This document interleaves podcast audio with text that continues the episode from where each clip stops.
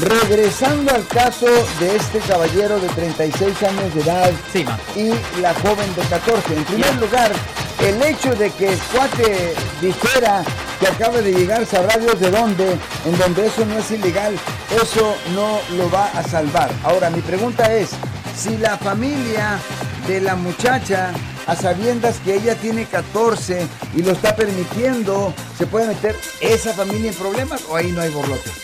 Ah, la respuesta corta es definitivamente Yes. yes.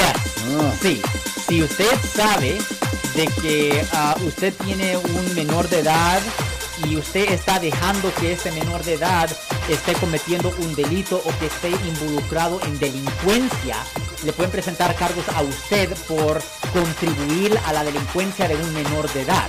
Eso es una violación del Código Penal de California, sección 272, que conlleva una pena potencial de hasta un año en la cárcel del condado para los padres.